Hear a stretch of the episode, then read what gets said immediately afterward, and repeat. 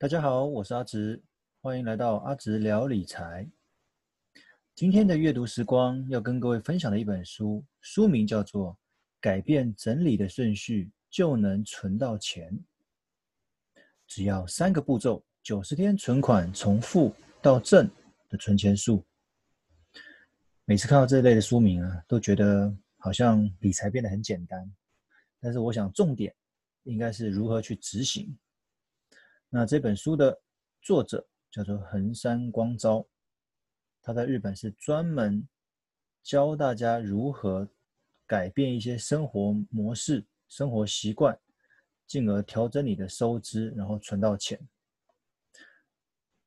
出版商城邦文化事业股份有限公司，出版日期二零一七年六月。那我们来看看这本书里面教我们哪些方法吧。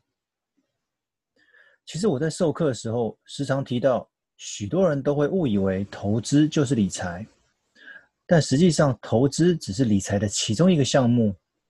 例如，收支管理、负债管理、投资储蓄，甚至是保险规划，都是属于理财的范畴。简单来讲，跟钱有关的事情就是理财。而理财的好坏，取决于管理钱的那个人。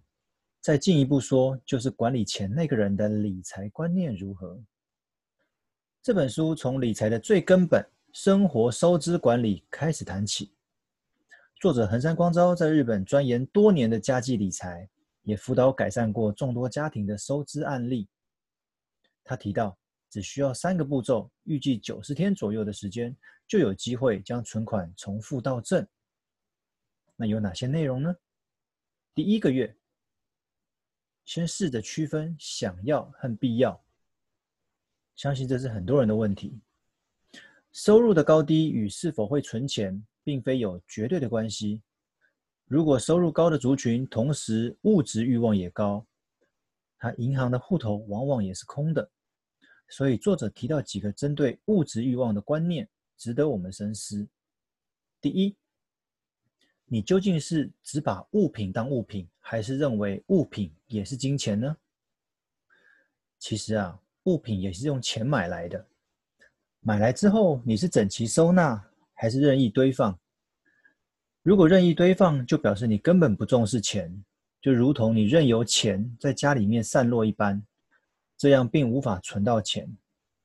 再者，买非必要性的东西时，不觉得浪费钱，但是，你整理并丢弃该物品时，却觉得是浪费。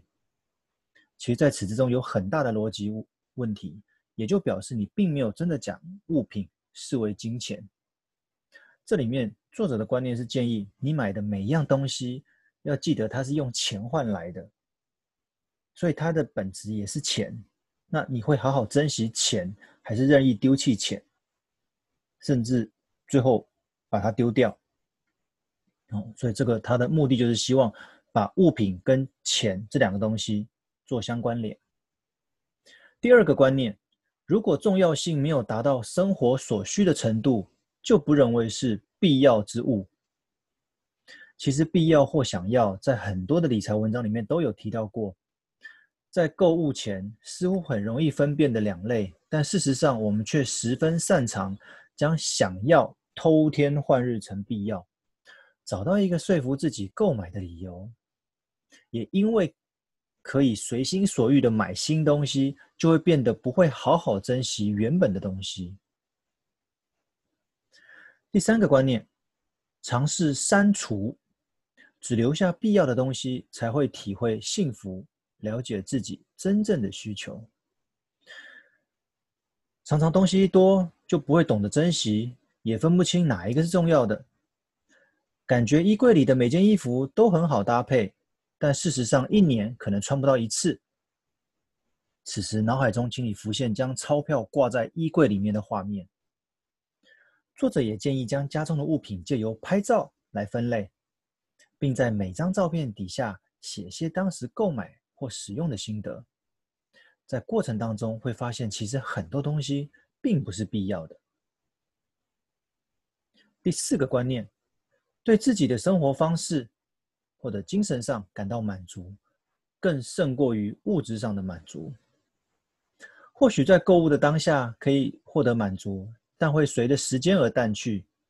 当满足感消失的时候，就必须借由下一次的购物来弥补，而这物质欲望会一直持续下去，没有停止的一天。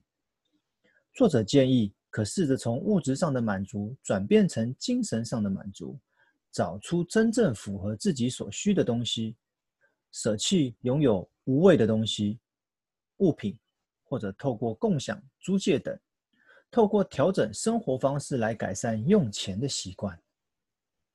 以上是属于第一个月的一些观念调整。到了第二个月，作者建议将生活可以视觉化。观念五：生活工作的杂乱无章会形成金钱上面的问题。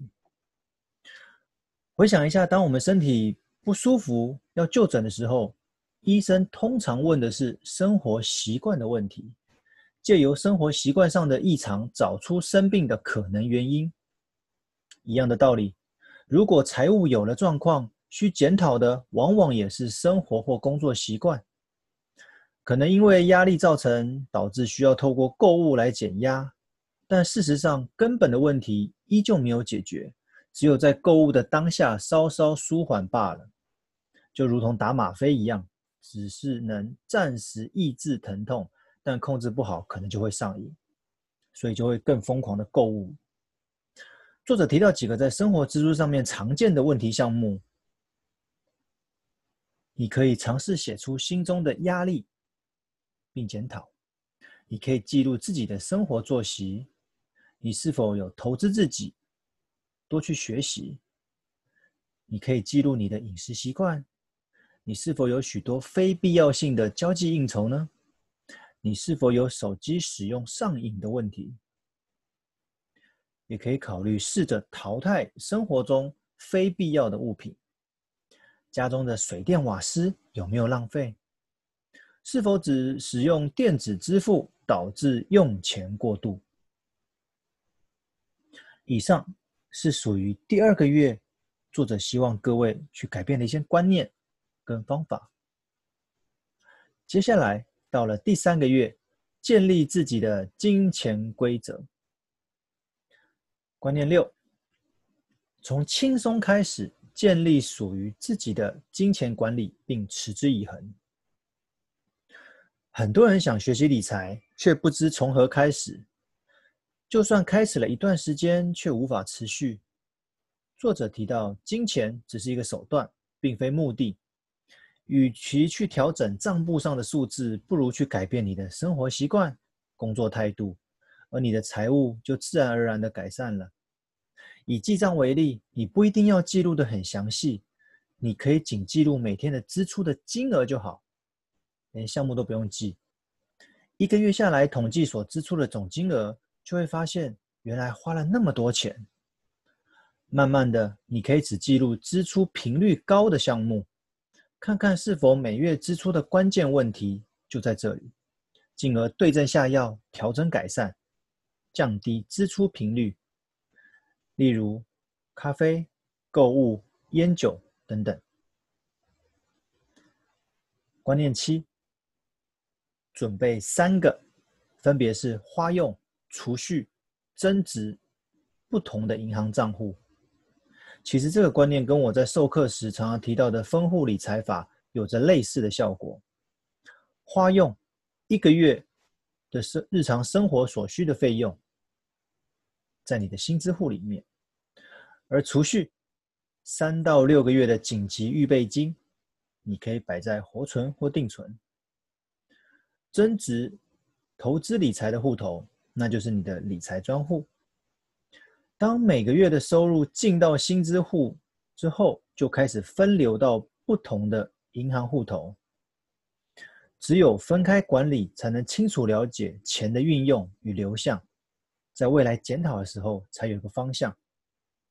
这边举个例，假设你每个月薪水进到了薪资户，可以设定薪资户里面钱进来之后，再分流到其他的刚刚提到的理财户或者活定存的户头。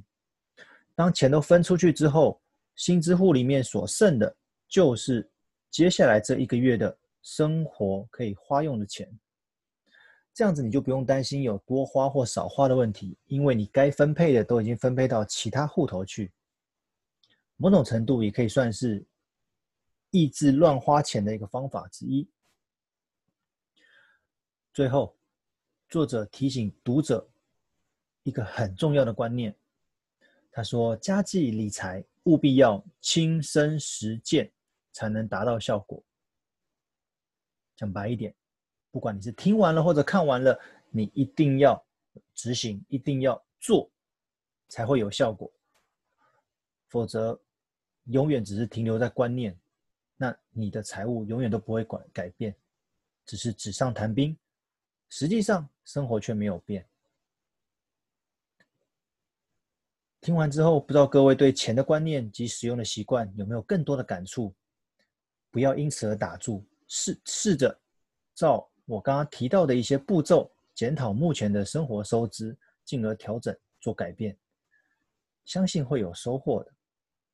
如果不知道从何调整起，可以试着 email 跟我联络，我的 email 账号 g e o r g e c h i a n g 小老鼠 m a i l 两千 dot com 点 tw，。